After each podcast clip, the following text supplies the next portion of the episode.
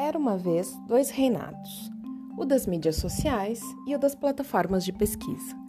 Cada um deles era comandado por um rei disposto a fazer de tudo para manter seu monopólio.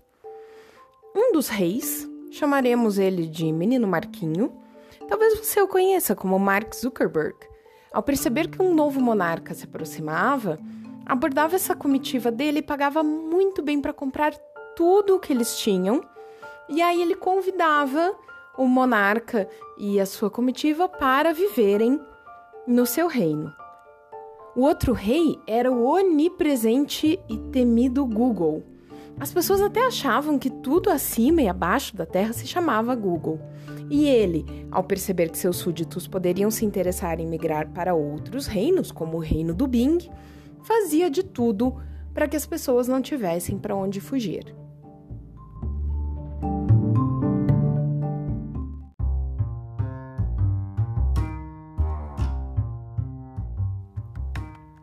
Eu sou a Mariana Klein e este é o Era Uma Vez no Reino das Mídias Sociais, o podcast da Petit Mídias Sociais.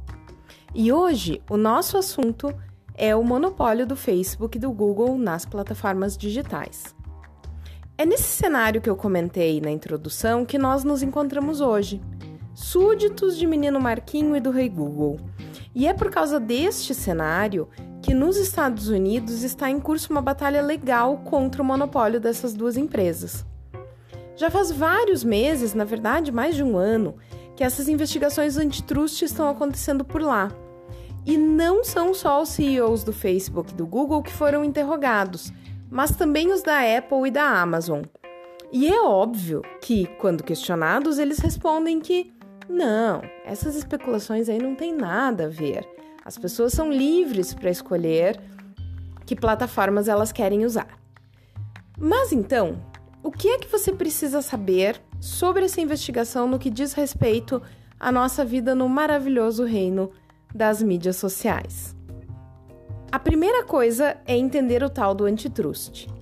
Trust é um termo usado para se referir a cartéis e monopólios, ou seja, empresas que usam o seu poder no mercado para controlar preços e distribuição de produtos e serviços, fazendo com que possíveis concorrentes desistam de entrar no mercado. No Brasil, nós temos um órgão que é quem zela pela manutenção da livre concorrência de mercado, e ele se chama CAD, que quer dizer Conselho Administrativo de Defesa Econômica. Quando uma empresa quer comprar outra, por exemplo, esse conselho pode ajudar nessas decisões para sempre buscar um mercado que seja diverso e com opções para diferentes consumidores. Pode até barrar ou definir diferentes termos para essa aquisição. Nos Estados Unidos, entretanto, não existe um CAD, então são os legisladores estaduais e federais que julgam essas questões.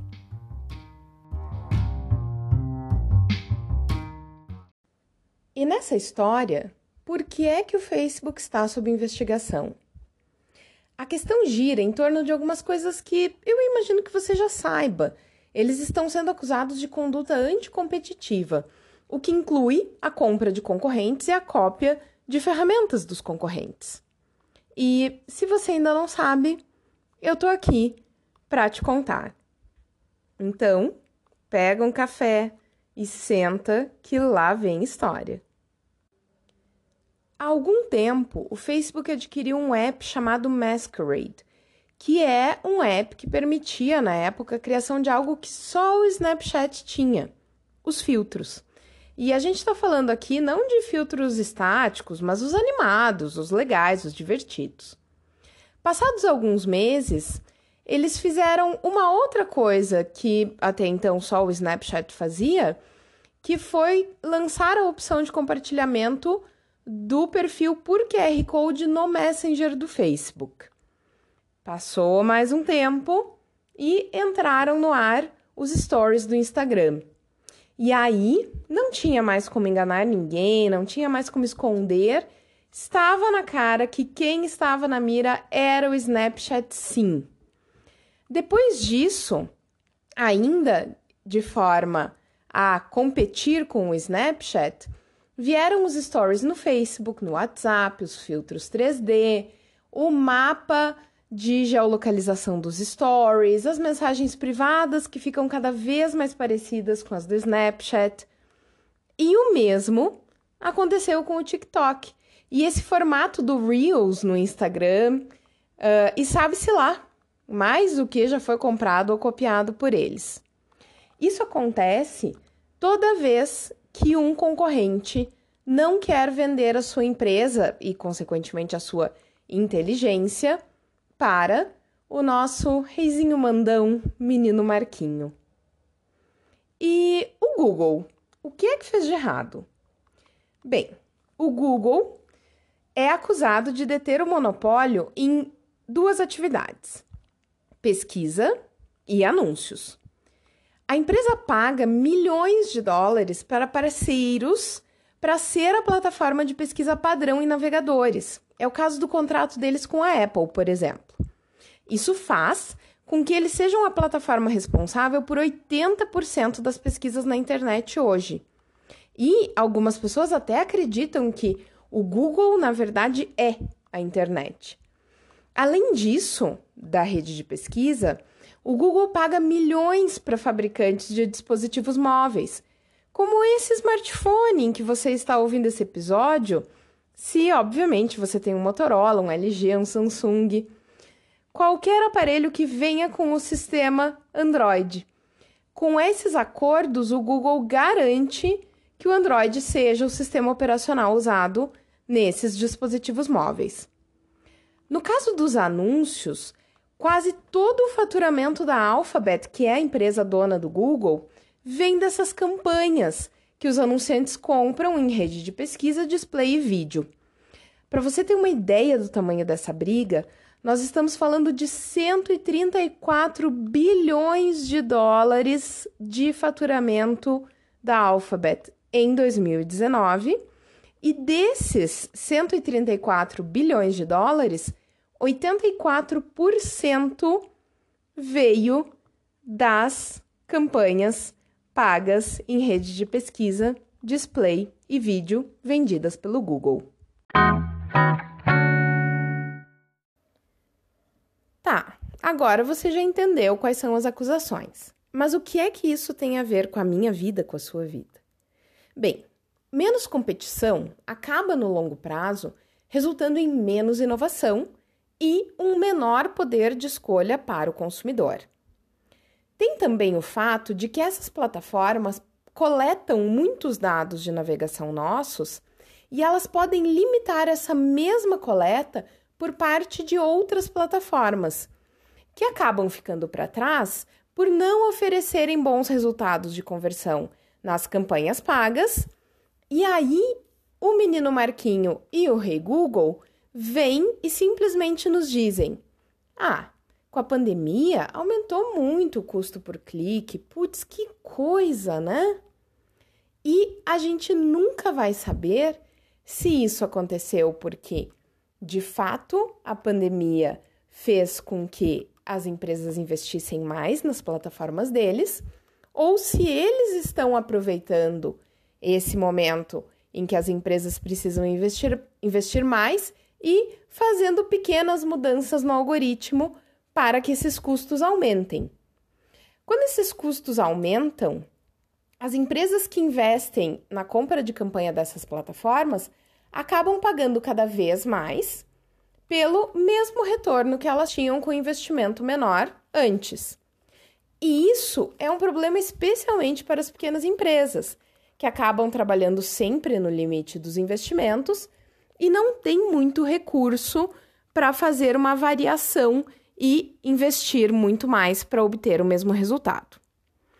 Claro que também tem a questão da privacidade.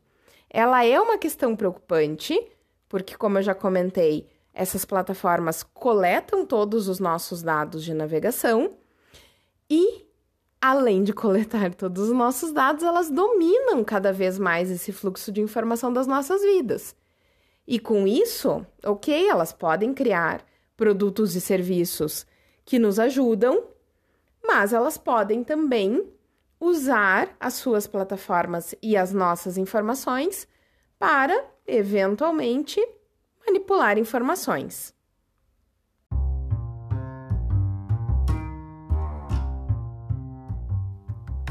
E aí você me pergunta, mas Mariana, isso vai dar em alguma coisa ou vai tudo acabar em pizza? Bem, o fim dessa história pode demorar para acontecer, mas eu vou te contar que existe uma luz no fim do túnel. Não sei se você lembra, mas houve um tempo em que a gente comprava um computador e ele obrigatoriamente vinha com o Windows como sistema operacional. E vindo com o Windows como sistema operacional, obrigatoriamente o navegador que a gente usava para acessar a internet era o Internet Explorer, também da Microsoft. E eu vou aproveitar esse momento para abrir um parênteses e te contar que eu sou aquela pessoa assim que tem um pouquinho mais de idade. Então, quando eu era menina, eu fiz curso de DOS. E quando eu conheci o mouse, nossa, foi uma evolução tecnológica muito fantástica na minha vida porque finalmente eu não precisava do teclado e de código para tudo. Eu lembro muito bem desse tempo de dominância do Windows sobre tudo e todos. E eu lembro também do quanto eu achei estranho quando eu comecei a ver conversas sobre outros navegadores. Eu simplesmente não entendia por que, que eu ia usar outro se eu já tinha aquele que vinha com o meu computador. Eu espero que, da mesma forma como eu ganhei mais opções em relação a escolher meu navegador, nós também tenhamos em breve mais opções de redes sociais, plataformas para pesquisa e criação de campanhas. Fecho meu parênteses e volto para a história do Windows. Na década de 90, rolou uma ação antitrust muito parecida com essa que a gente está falando agora nos Estados Unidos e ela exigia que a Microsoft mudasse a forma como interagia com o mercado e que propusesse contratos menos restritivos aos seus parceiros. E deu certo. Hoje, quando você compra um computador de um grande fabricante, ele não necessariamente vem com o Windows como sistema operacional. Você pode comprar o seu novo computador com um sistema Linux, por exemplo. Em alguns casos, inclusive, para ter o Windows, você precisa pagar a mais, porque não é mais algo que a Microsoft dê para o fabricante das máquinas. O fato é que, em 20 de outubro deste ano, 2020, depois de cerca de um ano de investigações, o Departamento de Justiça dos Estados Unidos ajuizou uma ação contra o Google. E em breve Pode chegar a vez do Facebook receber a visita do processinho, até porque a investigação do Facebook já rola há mais de um ano. E como é que isso tudo vai terminar? Eu não sei te dizer. Mas eu sei que, enquanto profissional de mídias sociais, eu espero que nós possamos ter cada vez mais transparência nas relações com as plataformas e poder de escolha, claro.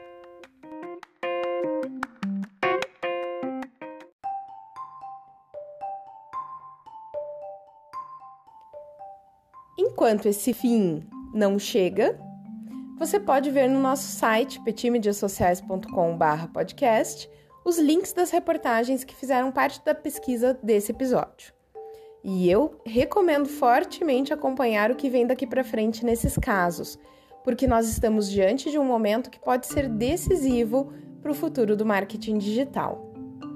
E isso é tudo que eu tenho para te contar hoje, diretamente do maravilhoso reino das mídias sociais. Eu sou a Mariana Klein e recomendo que até o nosso próximo encontro você não alimente os trolls.